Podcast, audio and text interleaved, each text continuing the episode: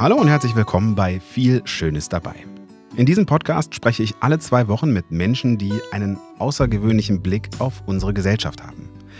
Im stressigen Alltag haben wir häufig keine Zeit, über Themen außerhalb unseres Hamsterrades nachzudenken.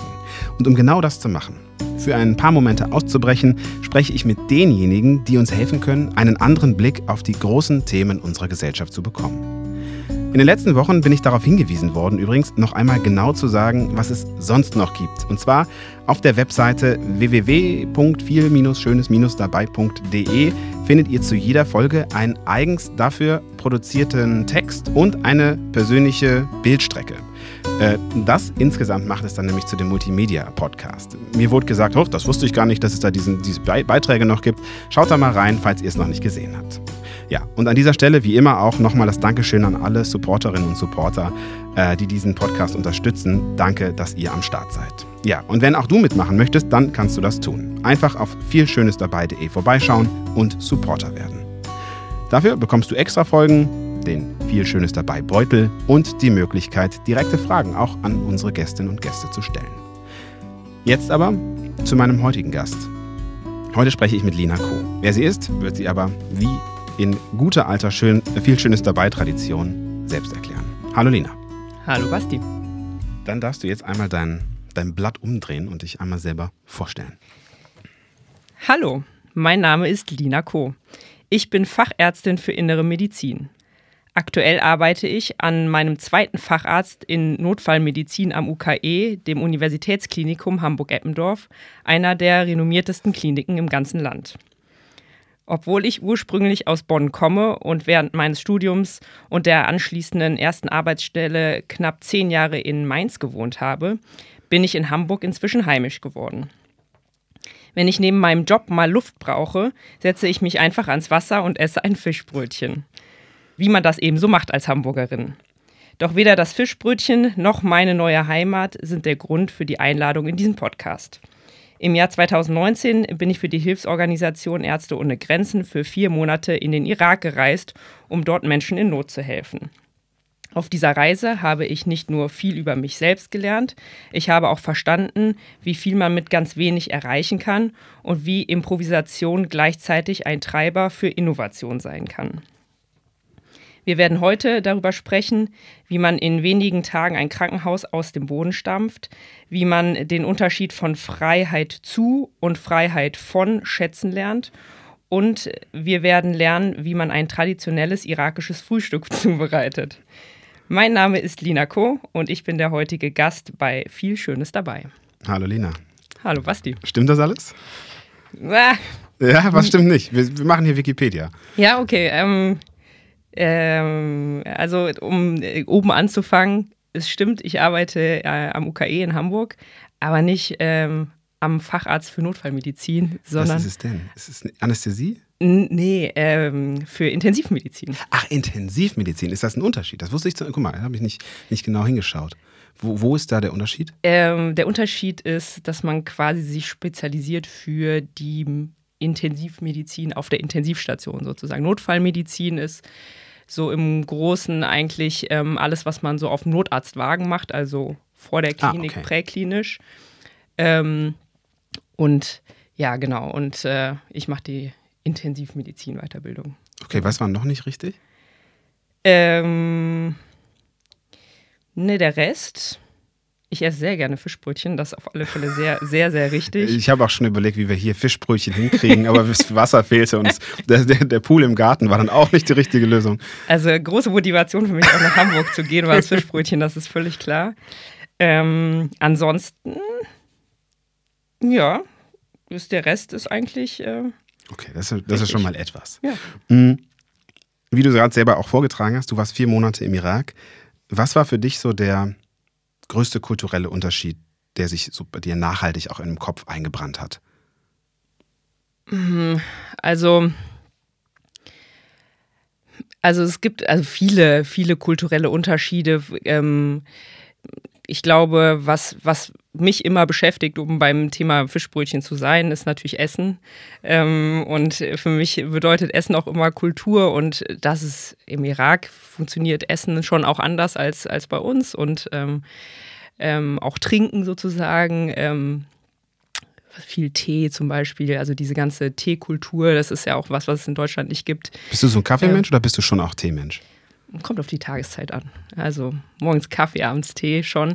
Aber dieser Chai, den die machen, ähm, daran musste ich mich tatsächlich erstmal gewöhnen. Also das ist schon einer der, schon auch ein kultureller Unterschied für mich im mhm. Essen, muss man sagen. Wie bist du denn überhaupt auf die Idee gekommen zu sagen, hey, du, ich gehe jetzt vier Monate in Irak, super Idee? Also das ist gar nicht mit der, mit der Idee gewachsen, dass ich in den Irak jetzt im Speziellen wollte, sondern es ist äh, vor allem, ähm, ging es mir darum, dass ich halt eine Auslandserfahrung machen wollte in einem möglicherweise Krisengebiet. Ähm, und äh, dass es dann am Ende der Irak geworden ist, war Zufall. Also das wurde mir quasi zugelost, also nicht zugelost, aber es wurde mir quasi zugeteilt. Und dann hatte ich die Möglichkeit, ähm, mich dafür oder dagegen zu entscheiden. Und dann habe ich mich dafür entschieden, als es mir vorgeschlagen wurde. Also wie läuft das ab? Du, du rufst bei Ärzte ohne Grenzen an und sagst, hey, ich bin Arzt oder Ärztin ähm, und ich würde gerne ins Ausland gehen und dann musst du Bewerbungsverfahren durchlaufen. Kann das jeder machen oder wie, wie funktioniert das?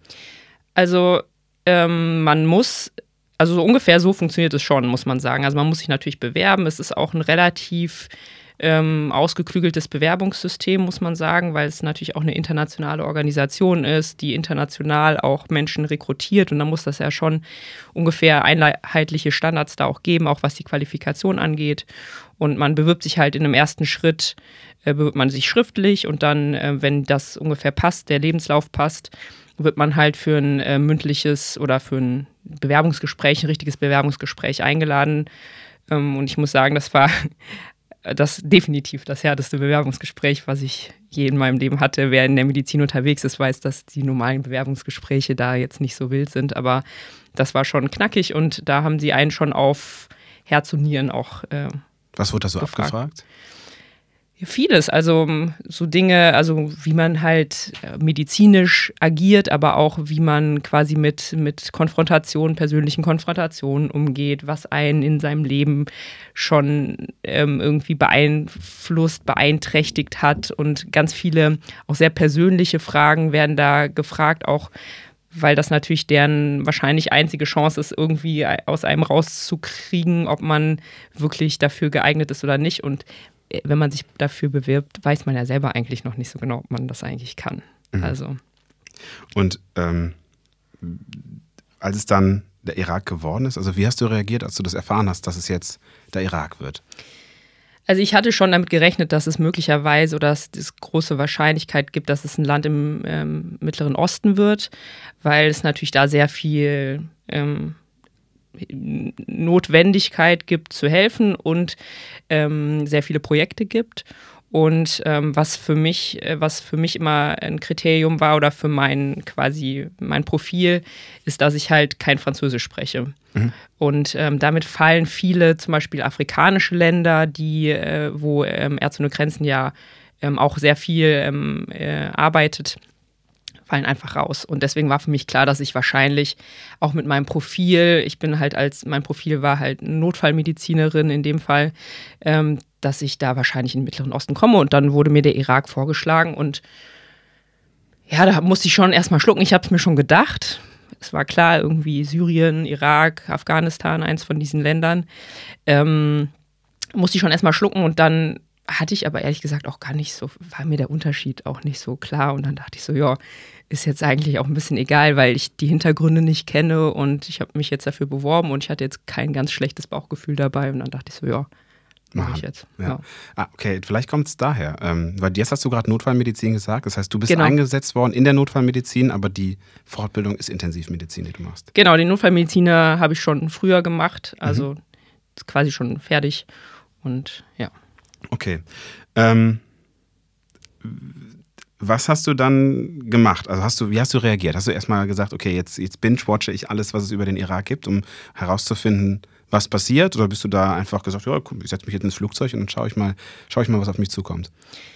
Also ich habe schon, ähm, ja, ich habe erstmal geguckt, ich habe vor allem YouTube-Videos geguckt. Also ich meine, da gibt es ja riesige Bibliotheken mit irgendwelchen historischen Filmen von Arte und was auch immer. Und das kann man sich natürlich alles angucken. Auch Ähm, aber die Frage ist auch ein bisschen, wo fängt man an? Ich meine, in diesem ganzen Konstrukt im Mittleren Osten, das zieht sich ja schon so viele Jahre hin und es ist so komplex, dass man und ich wusste ganz, also fast nichts. Eigentlich wusste ich nichts. Mhm. Ja, und ähm, da anzufangen und da irgendwo einzusteigen, war für mich echt schwierig, muss ich sagen. Und ich habe auch, ich habe mich so ein bisschen am Ende oberflächlich informiert, sodass ich ungefähr grob auch die Landkarte wusste und ungefähr wusste, wo was ist und ungefähr wer wo ist und so, was so grob die aktuellen Konflikte sind. Aber ich hatte eigentlich keine Ahnung und ähm, ja, ich glaube auch nicht, dass man das so ähm, schon weiß, sozusagen. Also, dass man das so von hier aus gut schon verstehen kann. Also, ich hätte das, glaube ich, auch nicht tiefer verstehen können zu dem Zeitpunkt. Kann, kannst du uns so einen kleinen Abriss geben, äh, was, ja, also, wie du sagst, ne, es ist viel zu komplex, aber so einen kleinen Abriss, was vielleicht in den letzten Jahren da vor sich gegangen ist, was, sag mal, seit 2003, seit der Invasion durch die Amerikaner im Groben passiert ist, damit wir ungefähr verstehen und was du dich da reinbegeben hast? Also es ist ja so, ähm, ja, seit 2003 ist natürlich äh, ganz in dieser ganzen, ähm, in diesem, dieser ganzen Gegend sehr, sehr viel passiert. Ähm, da würde ich auch definitiv jetzt nicht sagen, dass ich da äh, besonders äh, weiterhin auch nicht großer Profi bin sozusagen, aber für mich war halt einfach wichtig, wie ist der aktuelle Kontext vor Ort und da ist es halt einfach so, dass es 2003 ja, wie du schon gesagt hast, die Invasion durch die oder in Anführungsstrichen Invasion durch die Amerikaner gab. Und dann ja dieses ganze Regime Saddam Hussein gefallen ist sozusagen und sich ähm, das Land sehr ähm, verändert hat, auch ähm, gerade so, wenn man das in der Retrospektive sieht und ähm, auch viel, ähm, viel Macht, äh, viele Machtkämpfe es gab zwischen verschiedenen Strömungen innerhalb des Landes. Und ähm, dann ja im Verlauf der Jahre zunehmend diese ähm, Radikalisierung ähm, islamistischer Gruppen sozusagen in der ganzen Gegend sozusagen ähm, sich entwickelt hat und dann vor allem ja aus Syrien kommt, die, ähm, diese Strömung des sogenannten Islamischen Staates, der dann quasi aus Syrien, also quasi aus dem Westen, sich ähm, überall, also Richtung, ähm, Richtung Irak verbreitet hat. Und ähm, dann ja auch in, in Syrien sehr stark bekämpft wurde, sodass sich diese ganze, diese ganze Bewegung sozusagen in, in den Nordirak ähm, ja, zurückgezogen hat, sozusagen. Und das ist dann am Ende darin geendet, dass ähm, im Nordirak und vor allem in Mosul, wo ich dann halt auch war, äh, sich die, die ähm, ja, so ein bisschen die letzte Bastion gebildet hat ne, vom sogenannten Islamischen Staat und es dann eben 2017 dazu gekommen ist, dass es in einer sehr großen Eskalation quasi diese Befreiung vor Ort ähm, äh, ja, passiert ist in Zusammenarbeit der Alliierten mit irakischen Kräften, mit Milizen, die dann zusammengearbeitet haben, um den, irakisch, äh, den islamischen Staat sogenannten Islamischen Staat ähm, zu stürzen. Und das war im Prinzip zwei Jahre, bevor ich ähm, nach Mosul gekommen bin, sozusagen. Und das war, das ist so die Grundvoraussetzung gewesen für mein Projekt auch. Mhm. Der Kern. Das heißt, da war es, ich sag mal, nachkriegsberuhigt oder war dann, war da, waren da noch aktive Kämpfe? Ähm nee, also kein, keine aktiven Kämpfe mehr, kein aktiver Krieg. Aber ähm, schon, es hat, sagen wir mal, untergründig schon immer gebrodelt. Also mhm. es gab viele andere Themen, die zu der Zeit ähm, ähm, ja, gebrodelt haben, die jetzt kein Krieg waren, sondern so, sozusagen die Folgen von dieser langen Zeit der Machtkämpfe, von der langen Zeit der verschiedenen Strömungen, die halt da versucht haben, sich an die Macht irgendwie zu bringen. Und ähm, genau, da gab es viele, viele Dinge, die zu der Zeit noch gebrodelt haben, aber Krieg war zu der Zeit nicht mehr. Okay. Wie, wie, ist das dann losgegangen? Ähm, hast, du hast den Flug gebucht, einmal äh, Hamburg, Bagdad und dann los? Oder wie?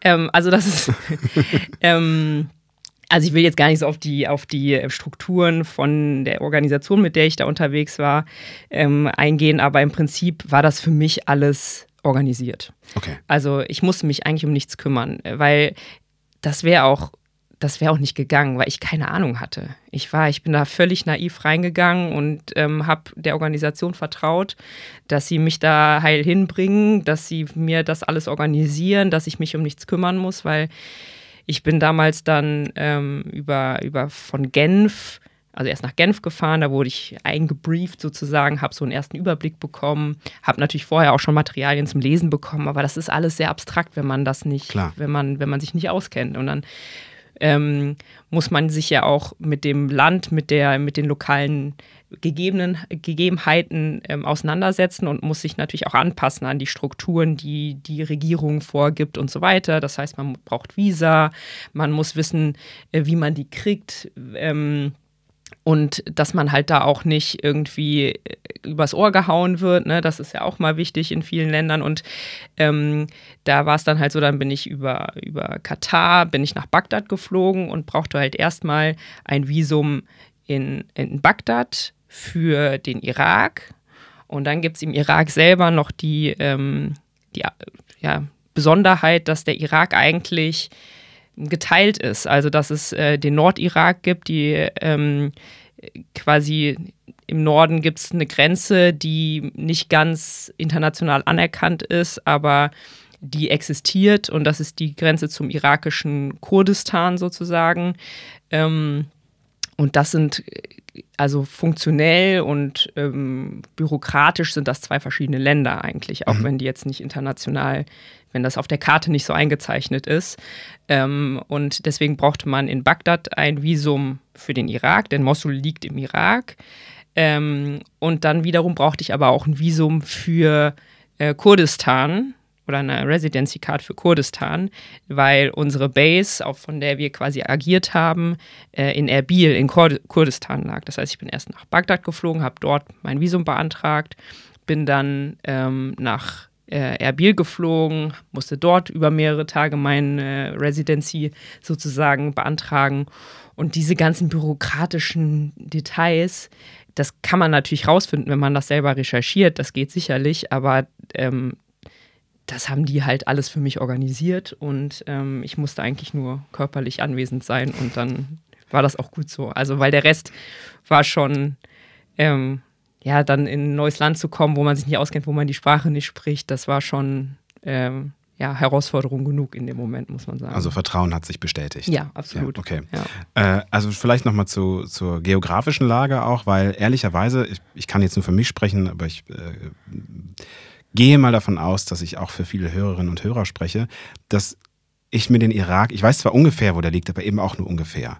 Also wir haben im Norden vom Irak, oder nee, fangen wir mal mit dem Westen an. Im Westen vom Irak ist Syrien, das liegt direkt am Mittelmeer.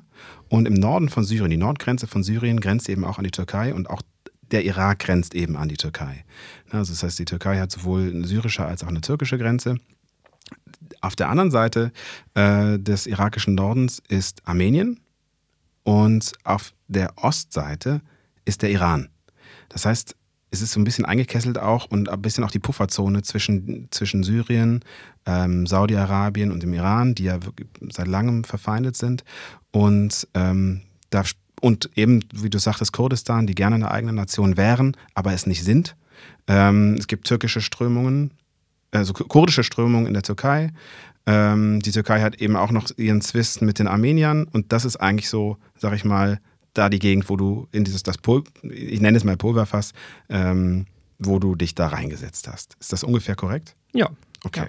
Ja, ähm, ja also du bist dann da angekommen, beziehungsweise vielleicht noch in dem Moment davor. Hast du auch gezögert oder war es so, nö, okay, die haben jetzt gesagt, ich gehe dahin, ich gehe dahin? Ja, also gezögert habe ich eigentlich nicht, weil ich war schon relativ entschlossen, dass ich das machen will. Also ich habe später vielleicht mal gezögert, während ich da war, das eher. Ähm, aber es war mir eigentlich, es war mir von Anfang an klar, ich mache das jetzt und da, ich gehe da jetzt hin. So. Und ich hatte auch sehr viel Vertrauen in die Organisation und deswegen an dem Punkt habe ich noch, das noch gar nicht. Wann kam das dann, wenn du sagst, ich habe später mal gezögert? Ja, im Verlauf von so einem, von diesem Projekt zumindest hat man sich dann, habe ich mich dann auch immer mal wieder so ein bisschen hinterfragt und auch gefragt, ob das irgendwie alles Sinn macht, was man da so macht und ähm, ob die Funktion, also ob ich jetzt auch die richtige Person bin vor Ort, ob das jetzt alles so, so passt. Das sind eher so die Dinge, die ich mal hinterfragt habe. Aber dieses Grundding, in den Irak zu gehen, das habe ich eigentlich zu keinem Zeitpunkt in Frage gestellt. Vielleicht können wir da später noch drauf, drauf ja. eingehen, dann, ne, ob sich bestätigt hat mhm. oder nicht. Im Endeffekt, ähm, was hat deine Familie gesagt, als du denen das erzählt hast?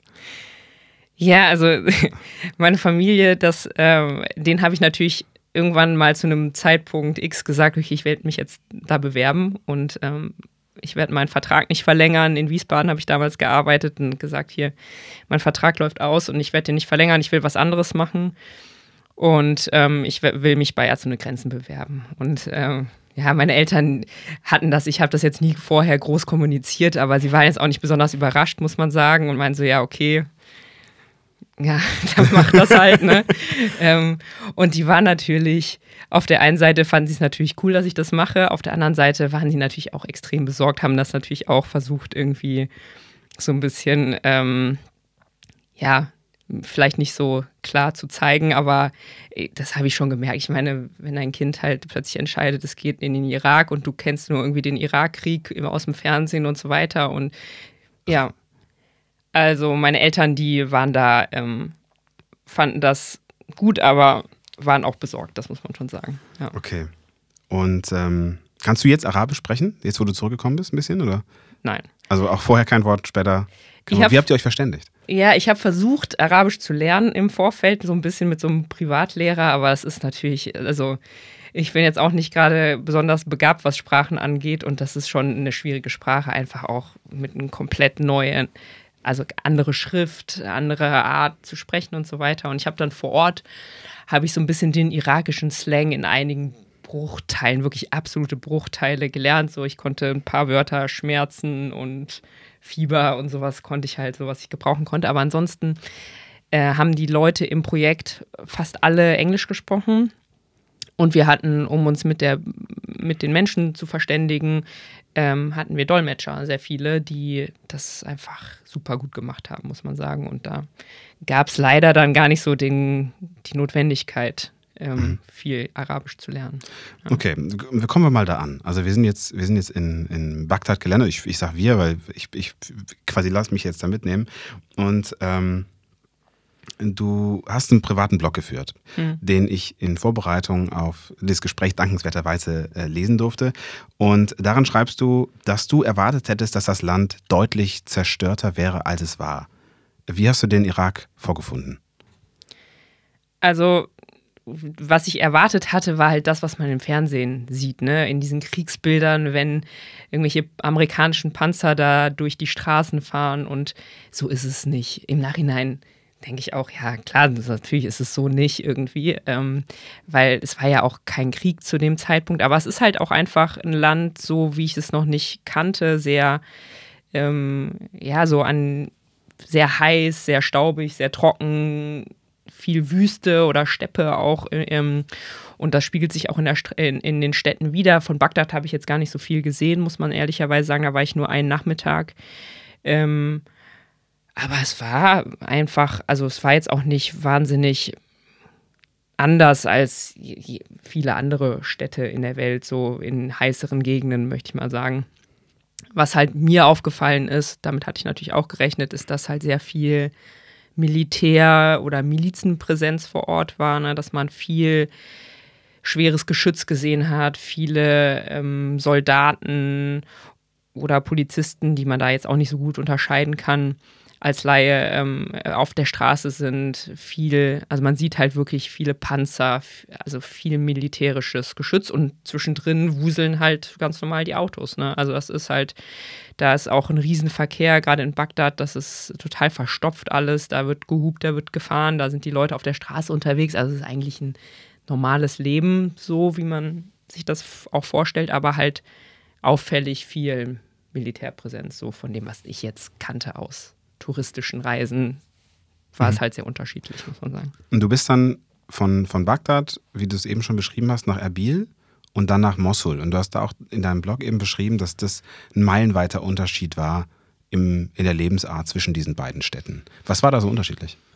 Also ähm, Kurdistan diese autonome Republik ähm, und im Besonderen Erbil, was ja so die Hauptstadt da ist, ähm, ist recht liberal, muss man sagen. Also da, wir hatten auch klare Vorgaben, wie wir uns zu verhalten haben, was halt kulturell angemessen ist, womit wir sollten halt soll es halt auch keine Aufmerksamkeit erregen sozusagen. Und in Erbil ist es okay, wenn du als Frau ohne Kopftuch rumläufst. Ne? Also ähm, ich hätte da jetzt vielleicht nicht in Hotpants rumlaufen äh, dürfen, aber ich konnte halt auch normale Klamotten, ein normales T-Shirt ähm, anziehen. Das war nicht auffällig. Man ist dann halt dann auf eine Art fällt man halt als westlicher Tourist da auf, aber sonst halt nicht.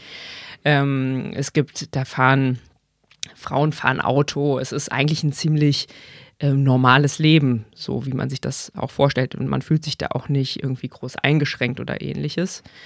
Während äh, in Mosul, was ja dann im Irak ist und insgesamt eher eine, eher eine der konservativeren Städte im Irak ist, ähm, Abgesehen davon, dass das Stadtbild ganz anders ist, weil dort halt vor nicht allzu langer Zeit aktive Kämpfe stattgefunden haben, ähm, sieht man auch, sind Frauen auf der Straße verschleiert, ähm, sind die Menschen insgesamt, ähm, sind auch nicht so, da gibt es jetzt, also es ist jetzt nicht so, dass die da modisch total auffallen würden. Ähm, und man merkt schon auch an den Autos und ähm, auch an allem, was sich so, also wie, wie die Leute so sich fortbewegen und so weiter, dass da einfach auch weniger finanzielle Ressourcen sind. Mhm. Das merkt man auch. Und dann bist du nach Mosul gekommen und bist erstmal ins Krankenhaus. Äh, was hast du da vorgefunden? Also wie, wie war das Krankenhaus eingerichtet? Kann man, wie, wie kann ich mir das vorstellen? Also äh, das Krankenhaus war quasi ursprünglich auf dem Boden von einem Gesundheitszentrum, einem lokalen Gesundheitszentrum entstanden und äh, das war quasi so ein flaches Haus.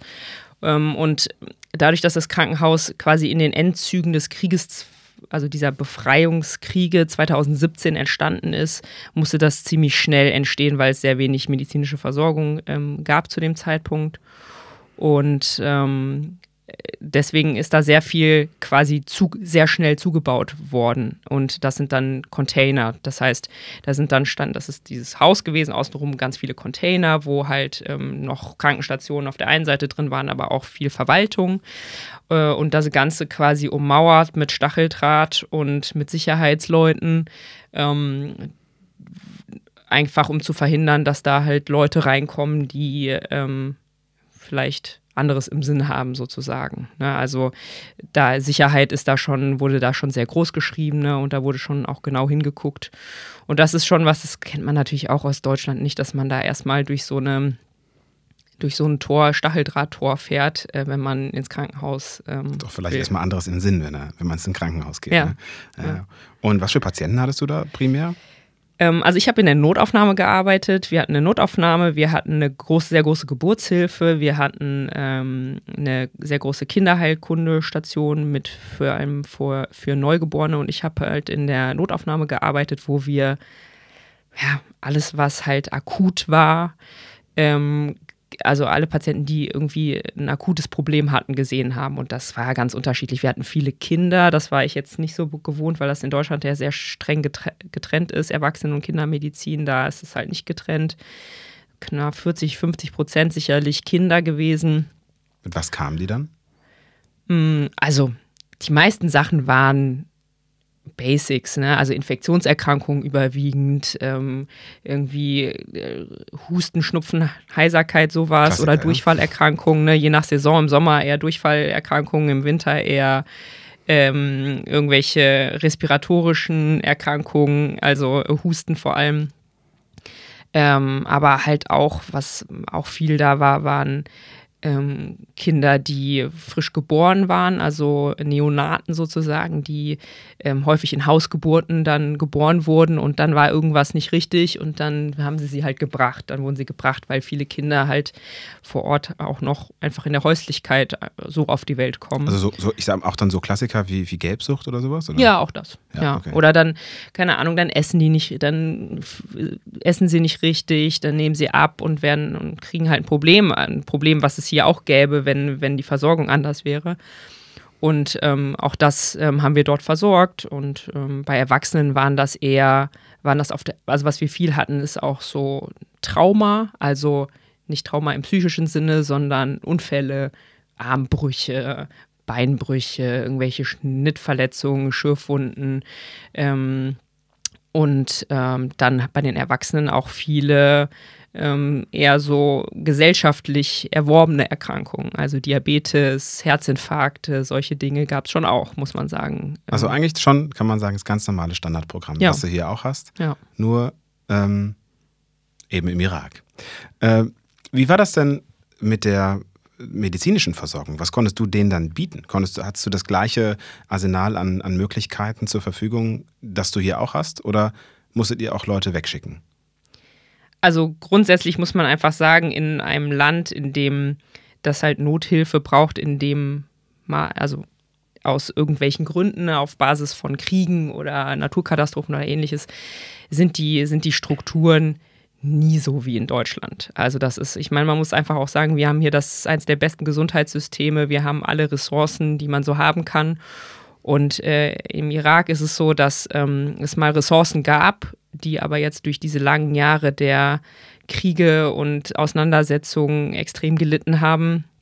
Und ähm, ich dann jetzt vor Ort ähm, für lokale Verhältnisse eigentlich recht viel äh, zur Verfügung hatte, weil die Organisation dafür sorgt, dass es halt diese Basisressourcen gibt vor Ort und dafür sehr, sehr viel Energie und ähm, Ressourcen aufwendet, um das gewährleisten zu können, muss man sagen. Also Basis heißt sowas wie Antibiotika, Aspirin, Genau, Paracetamol, Ibuprofen oder Absolut. Oder? Ja, genau. Also Basismedikamente, Schmerzmittel, Antibiotika, alles, was man so braucht. Ne? Nichts Ausgefallenes, nichts, ähm, was jetzt irgendwie äh, die Basisversorgung überschreit, äh, überschreitet. Aber davon gibt es dann halt auch immer was sozusagen. Okay. Und das ist halt total wichtig, da so eine Basis reinzubringen. War das jetzt nur bei euch so im Krankenhaus oder war das auch in allen anderen Krankenhäusern? Also wart ihr eines von vielen, wo man hätte hingehen können, so wie ich mich jetzt entscheiden, ob ich zu Asklepios oder zu Helios gehe? Ja, das nicht, weil wir halt außerhalb des normalen irakischen Gesundheitssystems gearbeitet haben, sozusagen. Mhm. Es gibt ein irakisches Gesundheitssystem, was von der Struktur her, ich meine, ich kenne mich da auch nicht im Detail aus, muss ich dazu auch sagen, aber von der Struktur her eigentlich gar nicht so schlecht gemeint ist, weil ähm, das eigentlich schon eine Grundversorgung für alle und zwar kostenlos voraussetzt.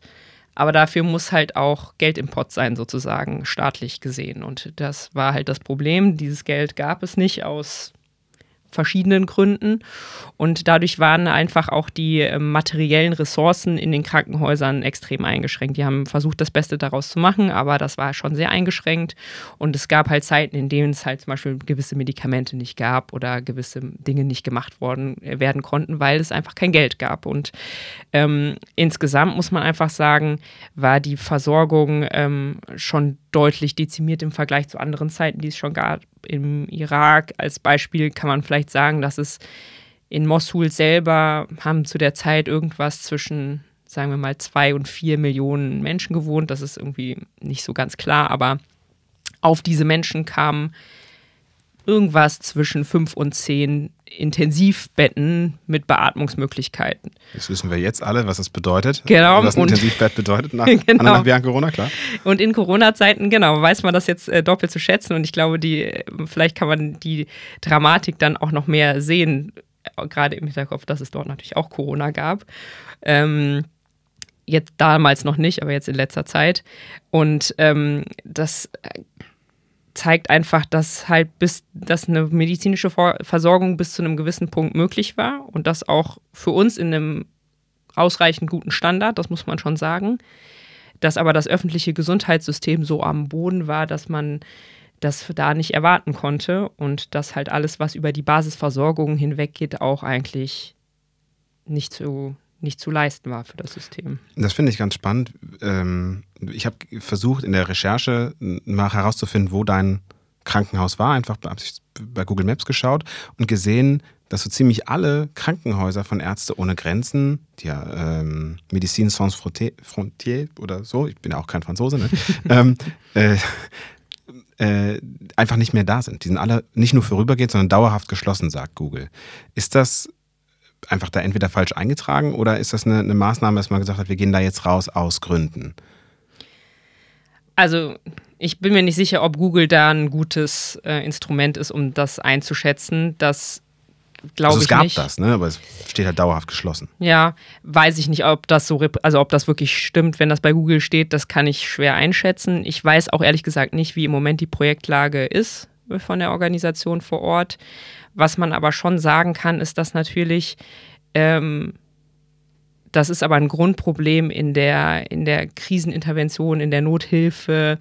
Ähm, das ist immer sehr, dass sie halt in Akutsituationen ähm, in, diese, in diese Länder, in die, zu diesen Orten gehen, wo, es, wo Hilfe benötigt wird.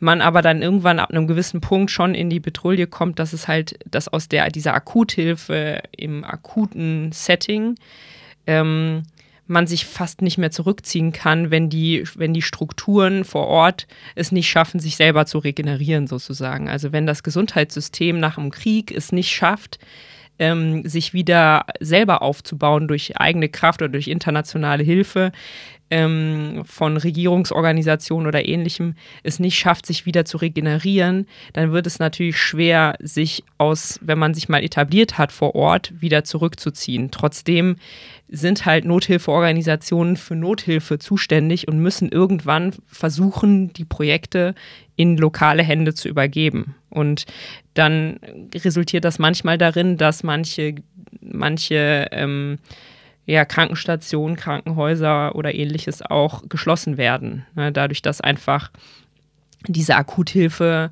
ab einem gewissen Punkt auch vorbei ist. Und andererseits bleiben auch Projekte, auch wenn es dann nicht mehr ganz klar Akuthilfe ist, weil man einfach sagen kann, wir können uns jetzt hier mit gutem Gewissen nicht zurückziehen. Das ist so ein Grundproblem, was, was, was es immer gibt, sozusagen. Ich kann mir auch vorstellen, dass es natürlich für Regierungen ganz angenehm ist, wenn, wenn viel Nothilfe da ist, weil sie dann selbst ihr eigenes Gesundheitssystem nicht so ausbauen müssen, weil es wird ja für, für einen gesorgt. Genau, das ist jetzt natürlich. Ähm, das ist eine fiese Unterstellung, ne? Ja, ja, ja das ist, weiß man natürlich nicht, ne? Aber das sind schon so Gedanken, die einem dann kommen, wo man, ja, klar, ähm, das sind halt Ressourcen, die man sich vielleicht an anderer Stelle einsparen kann. Und mhm. ähm, genau. Sicherlich. Wie war denn so dein regulärer Tagesablauf? Also mein Tagesablauf war sehr geregelt, muss man sagen. Ähm, das ist was gewesen im was einfach mit der Grundstruktur und auch vor allem mit Sicherheit zu tun hatte. Also es lag nicht an dir, sondern das lag an anderen äußeren genau, Faktoren, ja. ja. Genau, also wir hatten einfach, ähm, wir hatten einen sehr geregelten Tagesablauf, der uns auch einfach vorgegeben wurde auf eine Art, weil wir nicht im Krankenhaus gewohnt haben, auch nicht neben dem Krankenhaus, sondern ähm, in einem anderen Stadtteil und mussten jeden Morgen dorthin fahren und jeden Abend zurückfahren. Und ähm, da gab es ganz klare Fahrpläne, ähm, wann wir wie gefahren sind, welche Routen wir genommen haben und so weiter. Ähm, und das war ganz klar vorgegeben. Da also hieß habt es ihr das morgens seid ihr selber um so gefahren so oder wer nee, ist da gefahren? Wir wurden gefahren. Ähm, selber fahren ist nicht erlaubt, weil, ähm, äh, weil die lokal, also man braucht halt jemanden, der sich da mit dem lokalen Verkehr auskennt. Das wäre ähm, sicherlich keine gute Idee gewesen für unsere Sicherheit, wenn wir da hätten selber fahren müssen. Es reicht schon, wenn man nach Frankreich fährt und selber fährt. Ne? Ja, so ist es. Das ist einmal ein Kreisverkehr in Italien gewesen, dann weiß man. Genau, und ähm, es ist halt, also plus man muss halt sehr viele sozusagen Checkpoints gibt es halt in diesen, in, also gerade jetzt in Mosul war es halt so, dass jeder Stadtteil von einer anderen Miliz, Polizeigruppe, was weiß ich, also das, ich habe das auch gar nicht alles verstanden, kontrolliert wurde und man muss dann, wir mussten halt auf diesen Wegen mehrere Punkte passieren, wo es einfach überhaupt nicht klug gewesen wäre, wenn einer von uns gefahren wäre, sondern es muss jemand sein, der local ist, der sich auskennt, der kurz Hallo sagt und ne, uns da möglichst entspannt durchbringt, sozusagen. Wer war uns Und, eigentlich? Wie bitte? Wer, wer war uns eigentlich? Also alle, die da gearbeitet haben, ne? die Experts. Also, wie, wie viel waren das ungefähr? Ähm, wir waren so, das war ein Projekt mit recht vielen, so fünf, zwischen 15 und 20 Experts okay. waren wir immer. Dann sind wir da so in so großen Bussen, sind wir da immer äh, lang gefahren. Genau, und ähm, sind halt morgens hin, ins Krankenhaus. Jeder hat seinen Job gemacht den Tag über und abends um fünf so grob Pi mal Daumen sind wir alle wieder zurückgefahren. Und das war ganz klar. Das war von oben festgelegt, von der, unserer Koordination sozusagen. Dann geht's hin, dann geht's zurück. In der Zwischenzeit macht ihr eure Arbeit. Und das ist halt auch, es ist halt alles darauf ausgelegt, dass jede Person, gerade diese Expats, also das sind die Ausländer, die halt in das Projekt kommen, um die Locals, die dort arbeiten, zu unterstützen, ähm, um de deren Arbeit möglichst effizient zu gestalten. Und deswegen ähm, hatte halt da jeder seinen Job und es hatte, gab halt auch Leute, deren Job es war, quasi mich dahin und zurück zu bringen, dass ich meinen Job machen kann, sozusagen. Also jeder hatte da eine ganz klare Aufgabe und das war schon ganz, ganz gut geregelt, muss man sagen.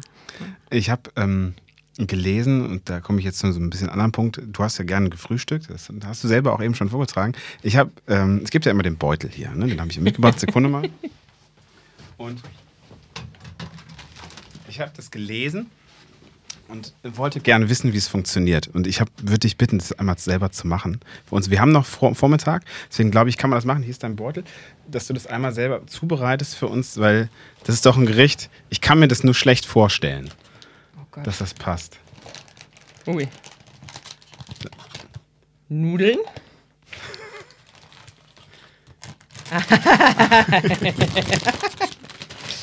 Verstehe. Ich glaube, ich weiß, was jetzt hier kommt. Hier ist auf alle Fälle viel drin in der Tüte. Das knistert auch ein bisschen. Salat. Uh, Falafel. Riesige Falafel. Ja, wir haben hier so einen, so einen ähm, Türken in der, äh, um, um die Ecke.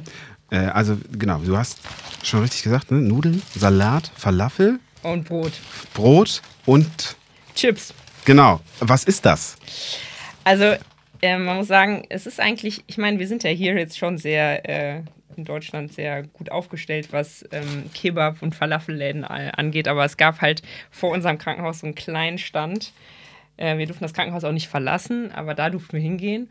Und da gab es den Frühstücksfalafel. Den, der Frühstücksfalafel ähm, war halt, wie gesagt, ein kleines, so ein typisches Brot, was es halt gab im Irak, so eine, ein trapezförmiges Brötchen mit ähm, Falafelbällchen drin. Und ähm, morgens der Frühstücksfalafel war halt noch mit Spaghetti, ähm, dann so kleingeschnittenen Tomaten, Salat und Chips. Und tatsächlich diese Chips in, dem, in diesem Brot haben morgens den richtigen Crunch gegeben, tatsächlich, um gut ja. in den Tag zu starten. Ja, du, du schriebst das so, ähm, Spaghetti, Chips, Salat, Falafel, keine Soße. Ja. Das, aber da kann das schmecken. Und also wenn du magst, ich konnte mir jetzt auch von der Zusammensetzung nicht ungefähr vorstellen, ob das jetzt viel Spaghetti sein müssen, damit man Feuchtigkeit hat oder so. Willst du es willst Ich kann es mal versuchen, warte. Ich mache mal hier so ein kleines, ähm, reiß mal hier so ein Stück ab. Genau, dann wurde das hier so, wird das so aufgemacht. Dann kommt da so ein Falafel rein, wobei die, die sind ein bisschen kleiner, die die da machen. Das ist übrigens auch sehr cool, wie die, äh, wie, wie vor Ort da Falafel gemacht werden. Gibt so spezielle Roll- Instrumente, um diese Kugeln hinzukriegen. Damit der da so reingequetscht. Mhm. Jetzt krümel ich dir hier den Boden. Das ist völlig okay. Dafür ist er ja da. So, warte. Dann hier ein paar Nudeln. Wie sind die so Nicht so viele Spaghetti allerdings. Da war immer nur so ein paar Spaghetti drin. Ich habe es tatsächlich auch versucht zu googeln, aber ich habe es nicht gefunden. Ich glaube auch, ehrlich gesagt, ich weiß nicht, das war Du sagst, das war für dich dein klassisches äh, irakisches Frühstück. Ja, das war, also ich weiß nicht, ob die das da improvisiert haben oder. Also ich habe das in Asien, ich war eine längere Zeit in Asien. Ähm, da war eigentlich alles, was man, was westlich war, sollte man auf keinen Fall anfassen, weil es auf jeden Fall nur, ähm, also die haben halt versucht, das anhand der Bilder nachzubauen. Und es war halt, also eine Hacksoße war halt einfach Hackfleisch mit Ketchup. Und ähm, war, hat nicht so gut funktioniert, sag ich mal. Zumindest dort, wo ich gewesen bin. Und deswegen war ich auch so Nudeln, da habe ich mir zweimal eine Lebensmittelvergiftung geholt. Auch keine gute Idee. Ich bin mir jetzt auch nicht sicher, ob das ähm, so, so lecker ist, wie das, was, ich, was wir da hatten. Das sieht auf alle Fälle sehr trocken aus, muss man sagen, wenn man das hier so vor sich hat. Mhm. Das sind auch noch die guten ungarischen Chips hier. Ja, das, genau, das, das wusste ich natürlich auch nicht. Ob die dann, ob die so süß-sauer oder, äh, äh, ähm, wie heißt das hier? Ähm, Eher so salzig. Äh, salzig und wie heißt das dann? Sour and Onion oder so? Ne? Ja, ich glaube, es waren Salz, Salzchips vor allem. Oder so Paprika. Ja, so ungefähr. Okay, wir machen gleich ein Foto davon. Ja, und ich lass ähm, mal hier dann, so. wir, wir, können, wir können, da möchte ich jetzt schon mal reinbeißen. Wir bauen einfach noch einen, dann machen wir ein Foto hier. davon. Weil das ist Natürlich dann, also jetzt quasi irakischer Standard. Ich beiß da gerne mal rein. Wir sind beide geimpft und getestet.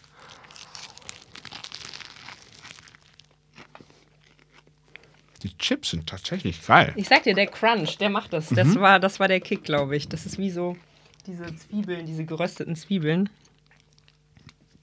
Nur halt Kartoffeln, ne? Ja. Vielen Dank. Ich weiß nicht, ob du auch möchtest von deinem. Ich nehme nachher ein Stück. Aber ist gut. Schon mal wichtig, dass man hier auf die Mhm. Hose. Mm, So wie, mm, wir haben jetzt hier gegessen. Was gab es sonst noch mit Essen eigentlich am Tag? Also was, was war so sonst euer Essen? Ah, Essen. Ähm, also Essen, super, muss ich wirklich sagen. Also großer Fan. Ähm, Basics waren ähm, äh, zum Beispiel, es gab sowas, das hieß Makluba, das ist so ein Reis, also viel auf Reisbasis. Das war jetzt ein Reispott mit so Mandeln und ähm, auch immer Fleisch. Also Fleisch ist schon wichtig. Ne? Und für, ähm, also da gibt es eine witzige An- Anekdote, weil es gab natürlich bei uns Experts, gab es so ein paar Leute, die halt auch vegetarisch waren. Und dann, wenn es dann hieß, okay, der ist vegetarisch, dann wurde ein Gericht mit Hühnchen bestellt. weil das ist ja kein Fleisch. ähm, das ist halt ein Klassiker.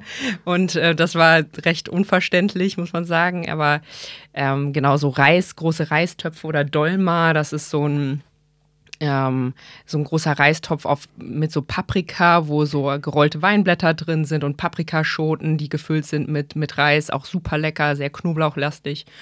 Und dann gibt's auch, gab es auch Kebab, das ist nicht so wie unser Döner, sondern das waren so lange äh, Frikadellen im Prinzip. Und es wurde halt, Essen ist ein, groß, äh, ein großes Ding gewesen, wo man halt auch so ins Gespräch gekommen ist und wo man sich auch getroffen hat, was total wichtig war für alle, wo man dann zusammen saß oder zusammen stand und schön mit den Händen da reingegriffen hat und alle, also damals gab es auch noch kein Corona, ne, und alle schön da zusammen gegessen haben und das war ist sehr gesellig auch. Achso, ein gewesen. großer Teller, so ein bisschen wie, ähm, ich mag total gern ostafrikanisch essen. Ja. Da hast du ja auch immer so einen, so einen riesen Teller. Ist das auch so? Ja. Ja? Ja, und auch mit den Händen. Also gab es auch kein Besteck. Ah, ja, cool. Wow, Ja. lecker. Okay, und also ich stelle mir vor, ihr habt den ganzen Tag gegessen, ihr habt aber ja auch gearbeitet. Ähm, was war dann so Teil deiner, also dann noch weiter Teil deines, deines Alltags? Ne? Wir haben jetzt also gefrühstückt und gehen zur Arbeit. Du hast geschrieben, dass es eben was Besonderes war, dass viele Sachen sich sehr schnell verändern konnten, wenn man das wollte. Ja. Also, wir hatten halt, das Ding ist vielleicht auch, es fängt halt an, dass lauter Leute dort gearbeitet haben, gerade auch so die internationalen, die halt auch Lust hatten, was zu verändern. Ich, das hat auch was damit zu tun, mit welcher Motivation man in so ein Projekt kommt, aber irgendwie will man ja schon ähm, irgendwie was hinterlassen oder irgendwie was bewirkt haben. So. Und wenn man halt dahin kommt, dann muss man sich erstmal orientieren und schauen, okay, wo könnte man denn was ver verändern, auch im Kleinen. Und äh, wenn man aber dann eine Idee hat, dann ähm, kann man das auch auf sehr, sehr kurzen, auf sehr kurzem Dienstweg besprechen, entscheiden und umsetzen. Und es finden sich immer Leute, die da ein offenes Ohr haben und wenn das eine sinnvolle Sache ist, Also geht das wie halt in. Deutschland. Ja. Ja, genau. So ist es. Also keinen Antrag schreiben und so. Man muss es natürlich besprechen, man muss es auch, die Hierarchie muss man beachten und so weiter. Aber wenn das Sinn macht, wenn die Ressourcen das hergeben, dann wird das halt auch, wird, wirst du auch gehört und dann wird das auch umgesetzt. Was waren das denn für Sachen? Um was ging es da? Zum Teil Kleinigkeiten. Wir brauchten zum Beispiel eine eigene, also wir mussten so ein bisschen unsere Apotheke umstrukturieren, weil das sehr offen alles war. Ähm, und ich hatte halt gerne, hätte so ein, gerne so ein kleines Nebenräumchen gehabt. Und unsere Notaufnahme war in einem großen Container eigentlich. Und dann haben die halt einfach, ähm, habe ich gesagt, hier, ich hätte gerne so ein kleines Räumchen, wo wir halt unsere Utensilien lagern können und ein bisschen sortieren können, um auch bessere, äh, bessere Übersicht zu haben. Und dann ähm, hieß es ja, okay, können wir machen, kein Problem. Und dann kam halt ein, kam einer der Handwerker an und hat halt in irgendeine Wand ein Loch reingeschnitten. Und äh, dann war dahinter ein Raum und dann hat er da eine Tür reingemacht und einen Lichtschalter umgesetzt und dann zwei Regale reingestellt. Das war eine Sache von einem halben Tag. Und dann war das fertig.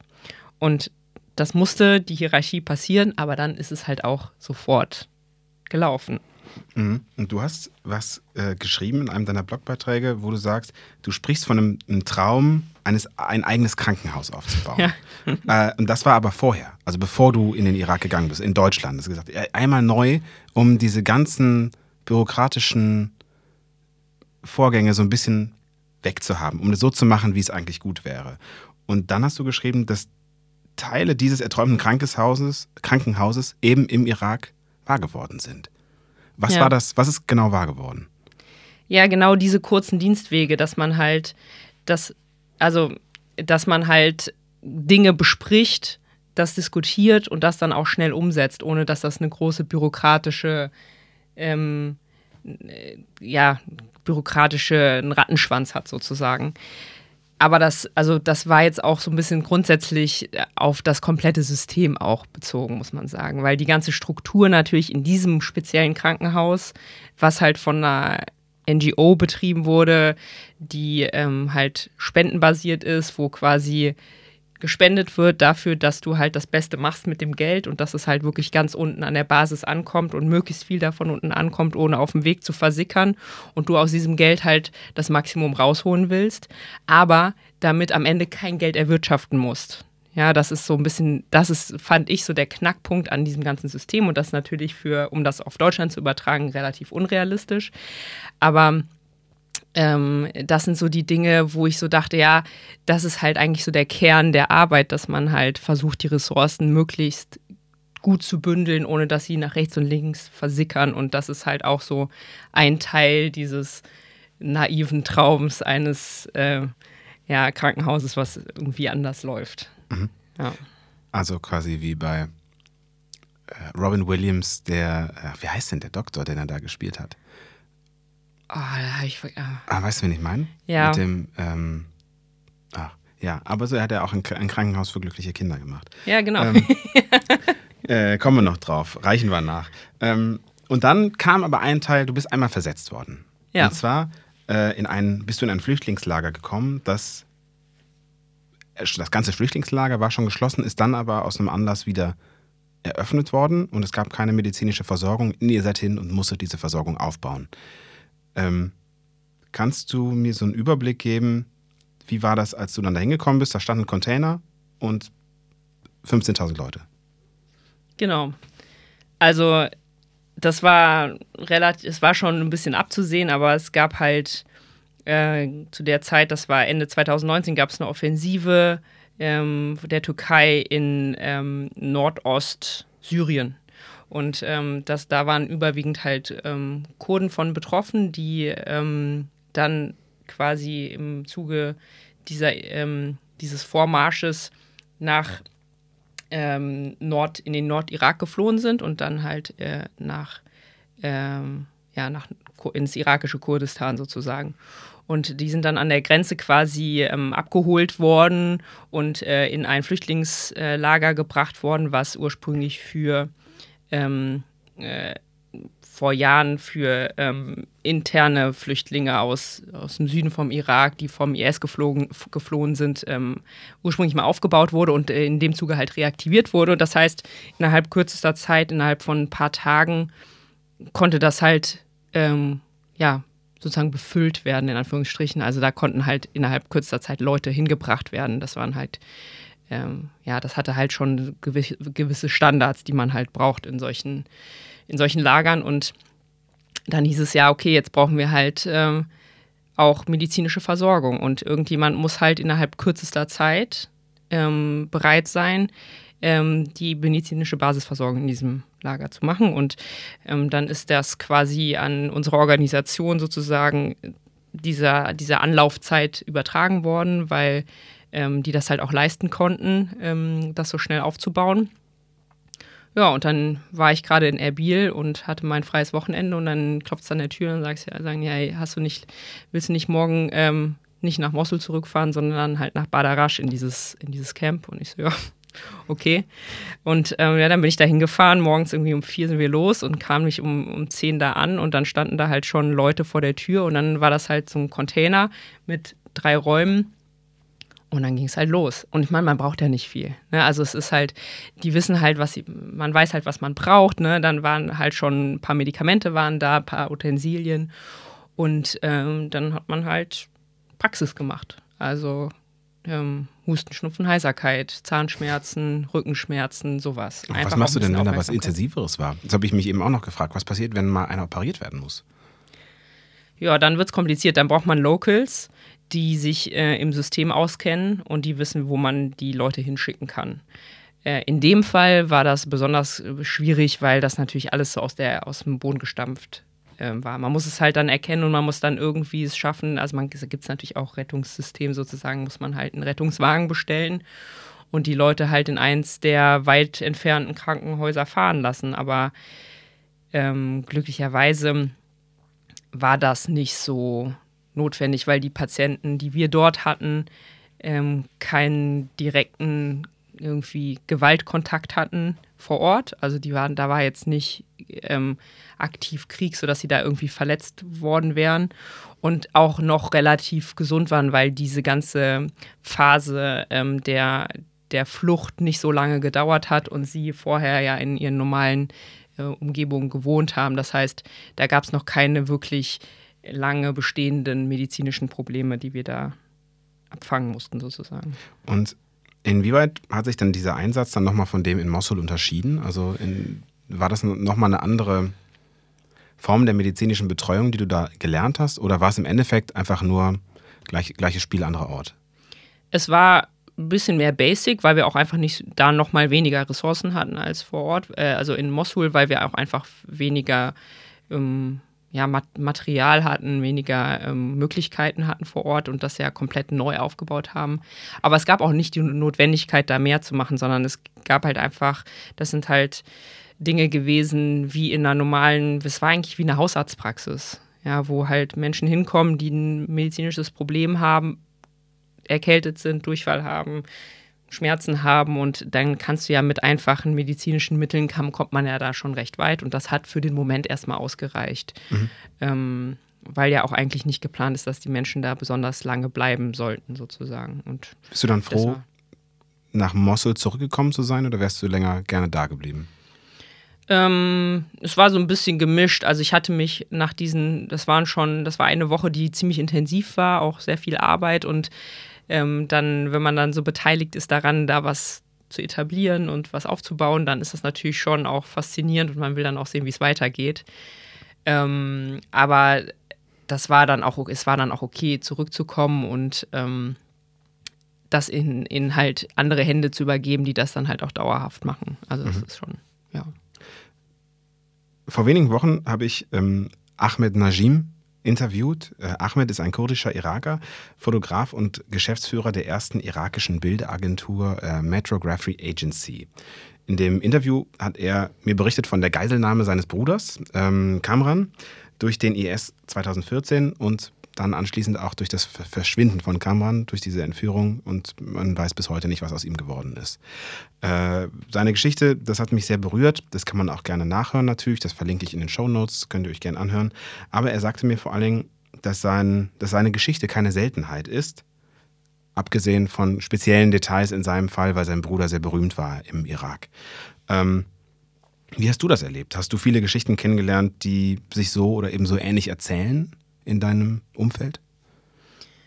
Ja, also wenn man mit den, mit den Locals, mit auch gerade so mit den Leuten, mit denen man viel zusammengearbeitet hat, die Dolmetscher, die Ärzte und Ärztinnen, ähm, hat man schon gemerkt, dass jeder seine Story hat zu dem mhm. Thema. Das ist an keinem da vorbeigegangen und es macht auch irgendwie Sinn, wenn man sich damit beschäftigt, was halt los war in Mosul damals. Und ähm, alle man, also mein Eindruck war, und das ist einfach nur mein persönlicher Eindruck gewesen, dass alle ähm, traumatisiert sind von der Zeit und dass alle eine persönliche Geschichte haben in der Konfrontation damals auch mit dem sogenannten Islamischen Staat, weil das einfach schon noch mal mehr und noch mal extremer war als alles, was sie vorher hatten und kannten. Also es ist schon ein großes Trauma, muss man sagen. Und manche haben da auch drüber gesprochen, manche haben ihre eigenen Geschichten da auch geteilt.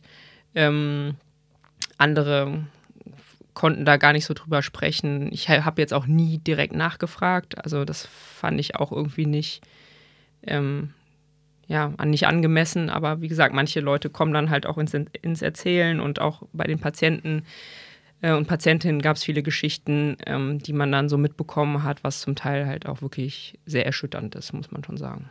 Ja. Und hat sich in der Zeit über die Geschichten, aber natürlich auch über die Erlebnisse, die du gemacht hast, dass dein Verhältnis von, von Leben und Tod verändert?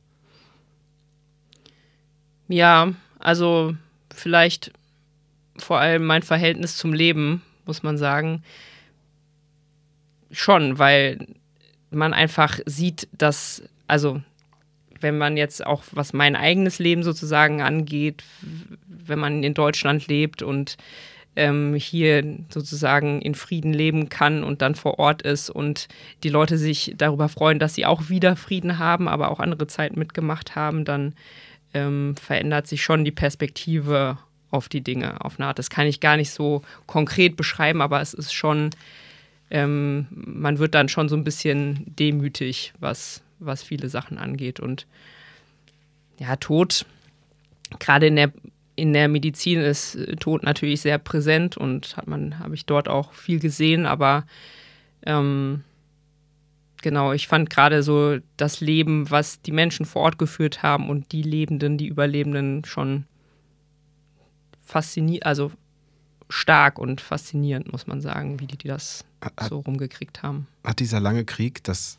Verhältnis von, von Leben und Tod auch verändert? Also ist ein, ist ein Leben dort anders viel wert gewesen über diese Zeit der, der Besatzung durch den sogenannten IS? Weil da wird ja schnell mal, da, da gab es ja drakonische Strafen für die kleinsten Sachen.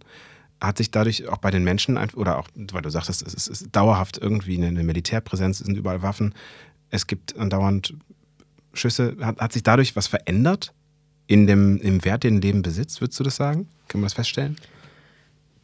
Ah, das, äh, das kann ich, also kann ich schwer sagen. Ich würde vielleicht sogar vermuten, eher nicht. Ich glaube, dass irgendwie erstaunlicherweise schafft es der Mensch auch irgendwie dann sich wieder da relativ schnell aus solchen Situationen rauszuziehen und auch wieder ein normales Leben zu führen, was so viel wert ist wie vorher auf eine Art aber ich kann das, das kann ich schwer beantworten, ob sich der, der Wert oder dass auch dieses, ähm, diese Reflexion, was das eigene Leben angeht, ob sich das dadurch verändert hat, das weiß ich nicht, weil am Ende sind die Grundbedürfnisse, auch was irgendwie ein lebenswertes Leben bedeutet und so weiter, sind ja schon immer gleich. Also kann ich, kann ich schwer beurteilen.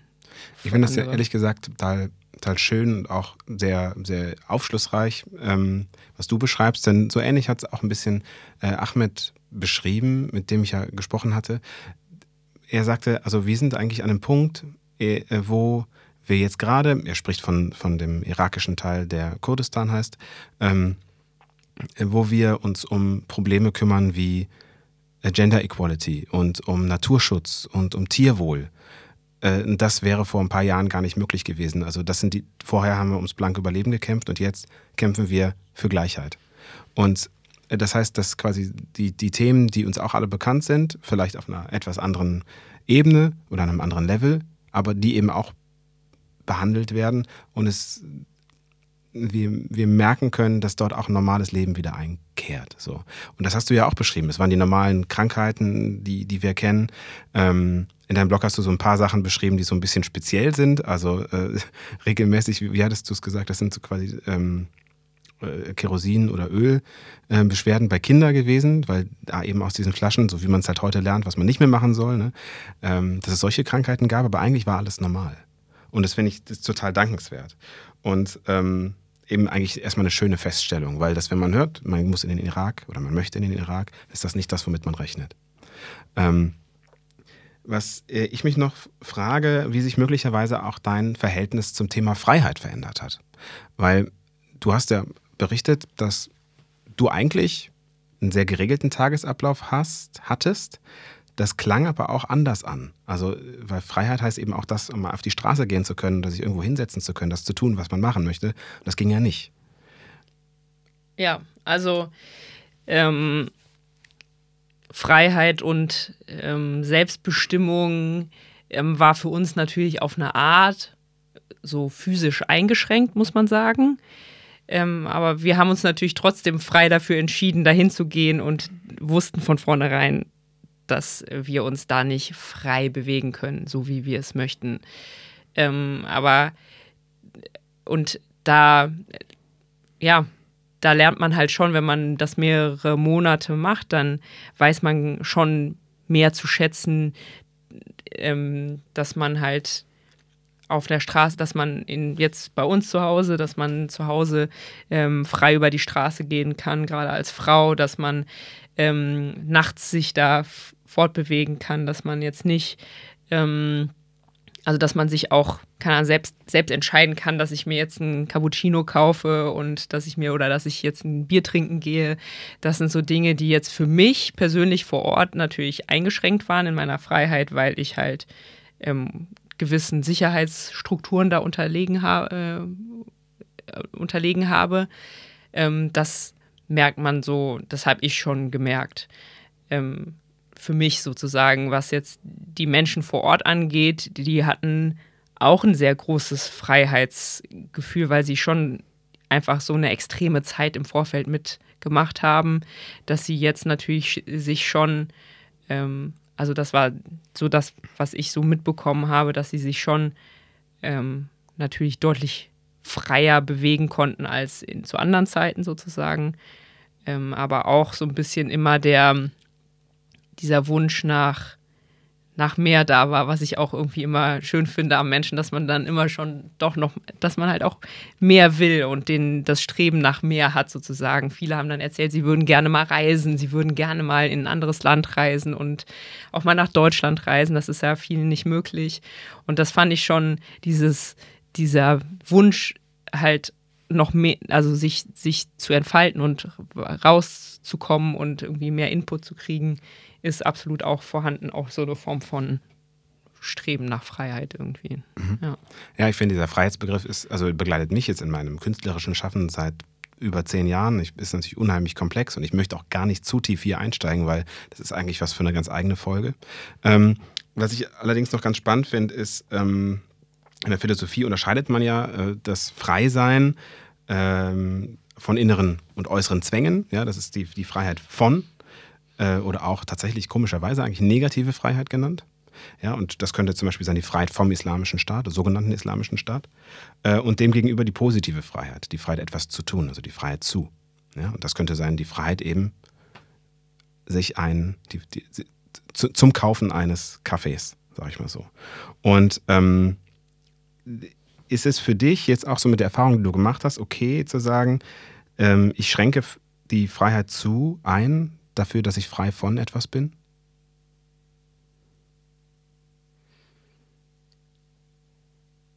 Mm, ja. Also, ja, schon.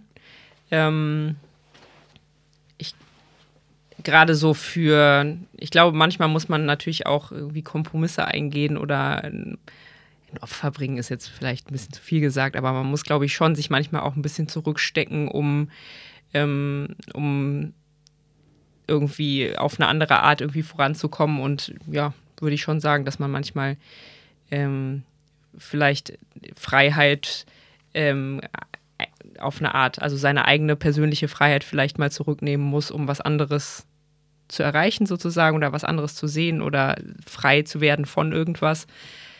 Glaube ich schon, aber man muss sich wahrscheinlich dann auch ab einem gewissen Punkt auch hinterfragen, ob das so funktioniert sozusagen.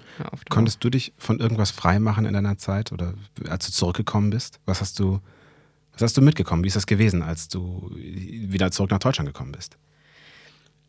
Ja, also es heißt ja immer, dass wenn man aus solchen Kontexten zurückkommt, dass das irgendwie Kultur, dass man in so einen Kulturcrash fällt, also dass man da irgendwie überfordert ist oder was auch immer. Das ging mir gar nicht so so aktiv so, dass ich jetzt das Gefühl habe, ich bin überfordert, sondern für mich war eher, am Anfang musste ich mich wirklich mit dieser Normalität erstmal wieder abfinden, dass halt nichts ist, sozusagen. Dass ich zurückkomme, ich hatte dann auch kein, erstmal keinen Job und ich hatte halt Zeit und ich hatte Zeit gehabt, alles zu machen. Ich konnte meine Freunde sehen, ich konnte meine Familie sehen. Und das war ein total komisches Gefühl plötzlich, dass mich, wo ich erst, wo ich dann so dachte, das war das, worauf ich mich auch in so an so Tagen, wo ich vielleicht so ein bisschen so einen Durchhänger hatte, auch mal hingesehnt habe, endlich mal wieder Freunde zu sehen und Familie zu sehen. Und dann saß ich da und dachte so, ja toll. Fühlt sich jetzt irgendwie doch nicht so an, wie ich mir das immer vorgestellt habe. Also ich musste wirklich ähm, mit dieser, mit dieser mit dieser Normalität erstmal wieder klarkommen. Das hat auch ein bisschen gedauert. Das hat schon ein paar Wochen gedauert, ohne dass ich das jetzt so aktiv reflektiert hätte. Aber im Nachhinein muss ich schon sagen, dass es für mich schon auch ein, eine, großes, eine große Freiheit bedeutet hat, das überhaupt machen zu können. Ne? Dass ich überhaupt die Möglichkeit bekomme, in so einen Kontext zu gehen, in ein anderes Land zu gehen, dieses Leben zu sehen und kennenzulernen und ähm, damit halt auch ein bisschen meinen Kopf für, also für andere Möglichkeiten, für andere Lebensweisen, für die Welt so ein bisschen zu öffnen. Und das bedeutet für mich im Nachhinein schon auch eine gewisse Freiheit, dass ich da jetzt irgendwie, irgendwie das Privileg habe, da auch anders drauf gucken zu können. Was hat dir denn dann gefehlt? Hat dir der, der Thrill gefehlt, jeden Morgen quasi äh, durch, durch ähm, die, die zerschossenen Gebäude, also so hast du es beschrieben, das ist jetzt nicht wieder äh, quasi dramatisieren von mir, aber so hast du es beschrieben, durch die zerschossenen Gebäude durchzufahren, um zum Krankenhaus zu kommen. War das dann langweilig oder also hat dir der Thrill gefehlt? Nee, also das war jetzt, ich glaube, es war kein Adrenalinproblem. Es war, ich kann, ich kann das ganz, also ich kann es gar nicht so richtig fassen, was es am Ende, am, am Ende war, aber dieses einfach zurück in so eine völlige völlige Normalität, ohne irgendwelche Aufgaben, ohne irgendwelche Probleme. Das war wie so, ein, so, eine, so eine Vollbremsung irgendwie. Und das irgendwie war das am Anfang total komisch. Ich konnte das auch gar nicht so richtig fassen, was jetzt das Problem ist. Was, was sagst du denn jetzt dem Rentner, der, der sich beschwert, dass er schon eine halbe Stunde da im Wartezimmer sitzen musste? Ja, wahrscheinlich so ähnlich. Ne? Das ist also ja, diese Entschleunigung, das, das war schon, schon komisch. Natürlich habe ich dann natürlich auch das war, glaube ich, auch ein Problem, dass man natürlich auch viel Aufmerksamkeit dann bekommt. Ne? Alle wollen wissen, wie es einem geht, wie war es, irgendwelche Stories wissen und eigentlich ist man noch gar nicht so bereit, da so groß drüber zu sprechen, sondern muss irgendwie erstmal selber klarkommen. Das war sicherlich auch noch was, was dazu beigetragen hat. So. Willst du nochmal hingehen? Ja. Also, ich würde auf alle Fälle nochmal sowas in diese Richtung machen. Ich würde auch, auch nochmal vor Ort hingehen. Also, ja, ist schon eine Option. Ja. Hast du irgendwas, was du uns mitgeben kannst, jetzt quasi uns Hörerinnen und Hörern, wenn du, wenn du deine Geschichte erzählt hast, mm, was du mitgenommen hast, was dein Leben eigentlich verändert hat in dieser Zeit? Ja, also man muss auch sagen, so wahnsinnig viel hat sich nicht verändert. Das ist vielleicht auch eine Quintessenz, dass das jetzt auch für mich war das jetzt kein absolut weltveränderndes Erlebnis. Es ist jetzt auch nicht, keine Ahnung, es ist jetzt auch nicht, das hört sich natürlich auch immer so groß an. Ne? Man geht in irgendein fremdes Land, wo Krieg war und hilft den Menschen. Da, auch dieses Gefühl hatte ich gar nicht so. Ähm, weil die Menschen das auch sehr gut selber schaffen, mit ein bisschen Unterstützung sich zu helfen. Das ist auch so eine Erkenntnis, die ich, die ich hatte, dass man sich da selber gar nicht so ernst nehmen muss, was, was das angeht. Ne? Man, die brauchen, Menschen brauchen manchmal so einen kleinen Push und die nötigen Ressourcen und dann kriegen die das auch häufig irgendwie recht gut alleine hin. Ähm, was ich schon gelernt habe, ist so eine gewisse ähm, Demut auch von, vor dem zu haben, was wir hier haben. Ne? Also diese Freiheit, uns bewegen zu können, Freiheit, ähm, halt auch so sein und so leben zu können, wie wir möchten. Ähm, und jetzt auch im Bezug auf das medizinische System, mit dem ich natürlich sehr viel konfrontiert war, auch äh, was wir für ein Glück haben und was wir, was wir für Ressourcen haben, die wir überhaupt nicht ähm, wertschätzen. Also sich manchmal einfach mal eine Sekunde mal zurückzunehmen und zu sagen, ja, krass, was, was wir hier haben und in welchem ähm, ja, mit welchen Ressourcen wir hier leben und wie wir das auch hier, was wir auch draus machen können, ähm, sich da manchmal so einmal zurückzunehmen und so ein bisschen Demut vor dem zu haben, das ist schon was, was ich, was ich mitgenommen habe. Vielen Dank, Lina. Vielen Dank, dass du da warst, dir die Zeit genommen hast, eben zu berichten von deinem äh, Besuch oder von deiner Reise im Irak. Ich finde es ehrlich gesagt total versöhnlich. Ich habe es eben auch schon mal so anklingen lassen, dass aus, du hast also aus vielen Stellen die Dramatik rausgenommen und das finde ich ganz, äh, ganz angenehm, weil man eben sieht, das sind auch nur Menschen, die, die leben auch nur und du hast da nur geholfen, das, was du hier auch tust. Ein bisschen anders, aber im Grunde hast du einfach deinen Job gemacht. Das finde ich schön. Vielen Dank. ähm, dass du da gewesen bist. Und vielen Dank für die Arbeit, die du überhaupt gemacht hast. Nicht für mich, sondern für diese Menschen dort vor Ort. Ja, vielen Dank für die Einladung. Und ähm, ja, es war ein sehr nettes Gespräch, muss ich sagen. Danke. Und wenn es euch gefallen hat, dann sage ich auch danke fürs Zuhören bis an diese Stelle. Und ähm, wenn ihr Fragen habt an Lina oder an mich oder auch an das ganze Gespräch, wo wir nochmal drüber reden können, in der kommenden Woche kommt ja die Nachbesprechung dazu. Schickt mir deine Fragen, damit wir sie eben mit einbinden können und vielleicht auch nochmal nachhaken können, was denn da im Speziellen noch zu klären ist oder wäre. Äh, hinterlasst uns gerne sonst auch einen guten Kommentar auf Apple Podcasts. Äh, abonniert ihn, beziehungsweise folgt ihm, heißt das jetzt bei äh, den verschiedenen Podcast-Playern. Und wenn es euch richtig gut gefallen hat, dann supportet doch den Podcast. Dafür bin ich euch dankbar, damit es auch weiter solche Folgen gibt. Vielen Dank und dann bis zum nächsten Mal. Bis nächste Woche bei viel Schönes dabei.